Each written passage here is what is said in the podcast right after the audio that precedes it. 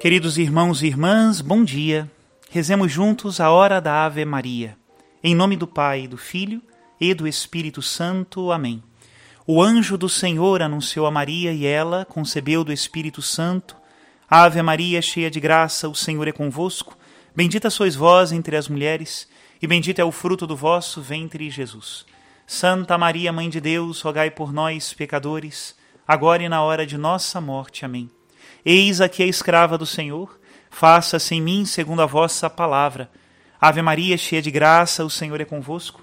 Bendita sois vós entre as mulheres, bendito é o fruto do vosso ventre, Jesus. Santa Maria, Mãe de Deus, rogai por nós, pecadores, agora e na hora de nossa morte. Amém. E o Verbo de Deus se fez carne e habitou entre nós. Ave Maria, cheia de graça, o Senhor é convosco. Bendita sois vós entre as mulheres e bendito é o fruto do vosso ventre, Jesus. Santa Maria, Mãe de Deus, rogai por nós, pecadores, agora e na hora de nossa morte. Amém. Rogai por nós, ó Santa Mãe de Deus, para que sejamos dignos das promessas de Cristo. Oremos. Infundi, Senhor, em nossas almas a vossa graça, nós o suplicamos, para que nós que conhecemos pelo anúncio do anjo a encarnação de Jesus Cristo, vosso Filho e nosso Senhor, cheguemos por sua paixão e morte de cruz a glória da ressurreição da carne, pelo mesmo Cristo nosso Senhor. Amém. Em nome do Pai, do Filho e do Espírito Santo. Amém. Queridos irmãos e irmãs, chegamos agora ao terceiro artigo do Credo, que diz assim: O qual foi concebido do Espírito Santo, nasceu de Maria Virgem. Das explicações dadas no artigo anterior, podem os fiéis deduzir como é grande e singular o benefício que Deus fez ao gênero humano por nos livrar da escravidão do mais cruel dos tiranos, por nos restituir assim a liberdade. Mas, colocando a atenção no plano e nos meios que Deus quis empregar para nossa libertação, nada podemos conceber de mais grande nem de mais luminoso do que a bondade e a magnificência de Deus para conosco. Primeiro ponto deste terceiro artigo, o qual foi concebido do Espírito Santo. É, pois, na explanação do terceiro artigo que o pároco irá mostrando a grandeza deste mistério. A Sagrada Escritura nulo propõe frequentes vezes como fator fundamental de nossa salvação. Ensinará como seu sentido se resume em crermos e confessarmos que o mesmo Jesus Cristo, nosso único Senhor e Filho de Deus, assumindo carne humana no seio da Virgem Maria pela nossa salvação, não foi concebido por meio de varão, como os outros homens, mas por obra do Espírito Santo. Acima de todas as leis da natureza, de sorte que a mesma pessoa permaneceu Deus, qual era desde toda a eternidade e tornou-se então homem, o que antes nunca tinha sido. O que prova claramente ser este o sentido destas palavras é a profissão de fé do Sagrado Concílio de Constantinopla, o qual desceu dos céus por amor de nós, homens, e por causa de nossa salvação, e encarnou de Maria Virgem por obra do Espírito Santo e se fez homem. Assim também o explicou São João Evangelista que do peito do próprio Senhor e Salvador havia aurido o conhecimento deste profundo mistério. Depois de ter explicado a natureza do Verbo divino com as palavras: No princípio era o Verbo, e o Verbo estava com Deus, e o Verbo era Deus, conclui por fim: E o Verbo se fez carne e habitou entre nós. O Verbo, que é uma pessoa da natureza divina, assumiu de tal forma a natureza humana que uma e a mesma pessoa é o suporte das naturezas divina e humana. Daí resultou que, nessa admirável união, se conservaram as operações e propriedades de uma e outra natureza. E na frase do célebre pontífice São Leão Magno, nem a glória da natureza superior destruiu a inferior, nem a elevação da natureza inferior diminuiu a dignidade da superior. Sendo essencial explicar bem as noções, o pároco ensinará as seguintes particularidades. Quando dizemos que o Filho de Deus foi concebido por obra do Espírito Santo, não afirmamos que esta pessoa da Santíssima Trindade consumou sozinha o mistério da encarnação. Ainda que só o Filho assumiu a natureza humana, nem por isso deixaram de ser autoras deste mistério todas as três pessoas da Santíssima Trindade: o Pai, o Filho e o Espírito Santo. Em geral, devemos ter como norma de fé cristã: tudo o que Deus opera fora de si nas coisas criadas é obra comum das três pessoas. Uma não opera mais do que as outras, nenhuma sem as outras. A única coisa que não pode ser comum a todas as pessoas é o modo de proceder a uma da outra. Com efeito, só o Filho é gerado pelo Pai, o Espírito Santo procede do Pai e do Filho. Tudo, porém, o que operam para fora é obra comum das três pessoas, sem diferença alguma. E esta espécie de operação pertence à encarnação do Filho de Deus. Apesar disso, a Sagrada Escritura consuma das coisas que são comuns às três pessoas, atribuir umas a esta pessoa, outras àquela, como por exemplo, ao Pai o supremo poder sobre todas as coisas, ao Filho a sabedoria e o amor ao Espírito Santo.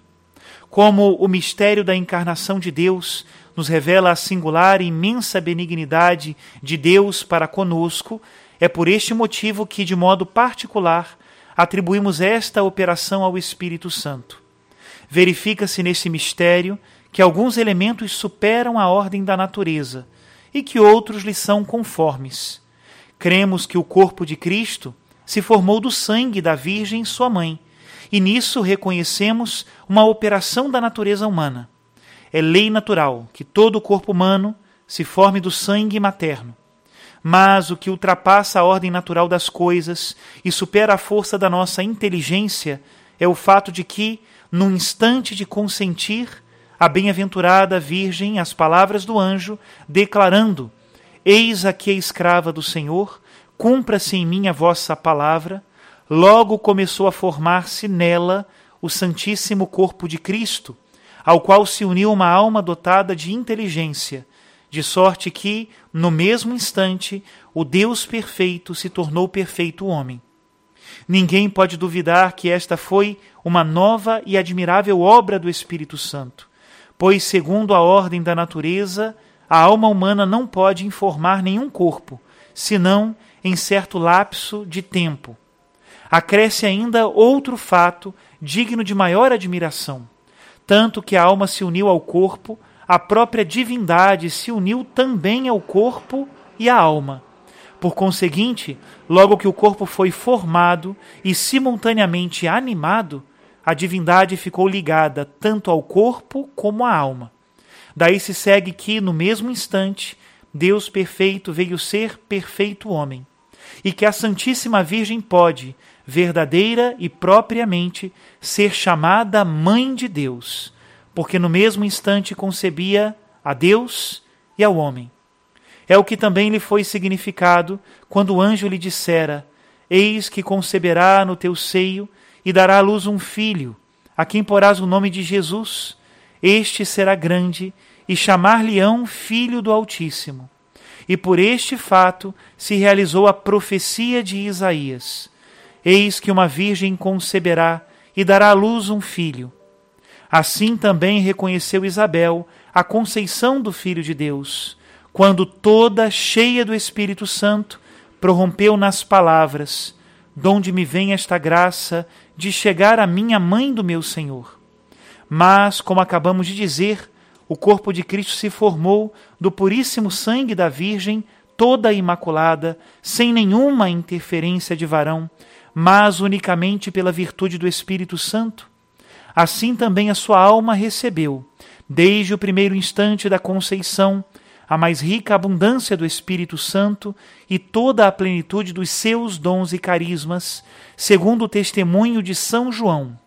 Deus não lhe dá o Espírito por medida como aos outros homens, aos quais reveste de graça e santidade, mas infundiu-lhe na alma todas as graças com tanta profusão que de sua plenitude todos nós recebemos. No entanto, Cristo não pode ser chamado filho adotivo de Deus, ainda que teve aquele Espírito pelo qual os homens justificados conseguem a adoção de filhos de Deus. Sendo ele filho de Deus por natureza, deve crer-se que de modo algum lhe cabe a graça da adoção, nem o título de filho adotivo. São estas as explicações que, em nosso sentir, devíamos dar a propósito do admirável mistério da encarnação. Para tirar delas frutos salutares, devem os fiéis, antes de tudo, recordar e muitas vezes meditar de coração os pontos seguintes. É Deus aquele que assumiu a carne humana, fez-se homem por uma via que nossa razão não alcança, que nossa linguagem não pode, muito menos, exprimir. Fez-se homem, enfim, porque queria que nós, homens, renascêssemos como filhos de Deus. Após atenta consideração destas verdades, os fiéis devem crer e adorar, com espírito crente e humilde, todos os mistérios contidos no presente artigo, mas não se ponham a inquiri-los e esquadrinhá-los por mera curiosidade. Tal pretensão nunca deixa de ter os seus perigos. Até aqui a citação do Catecismo Romano, que pela verdade da encarnação do Verbo desça sobre nossas almas a bênção de Deus Todo-Poderoso Pai, Filho e Espírito Santo. Amém.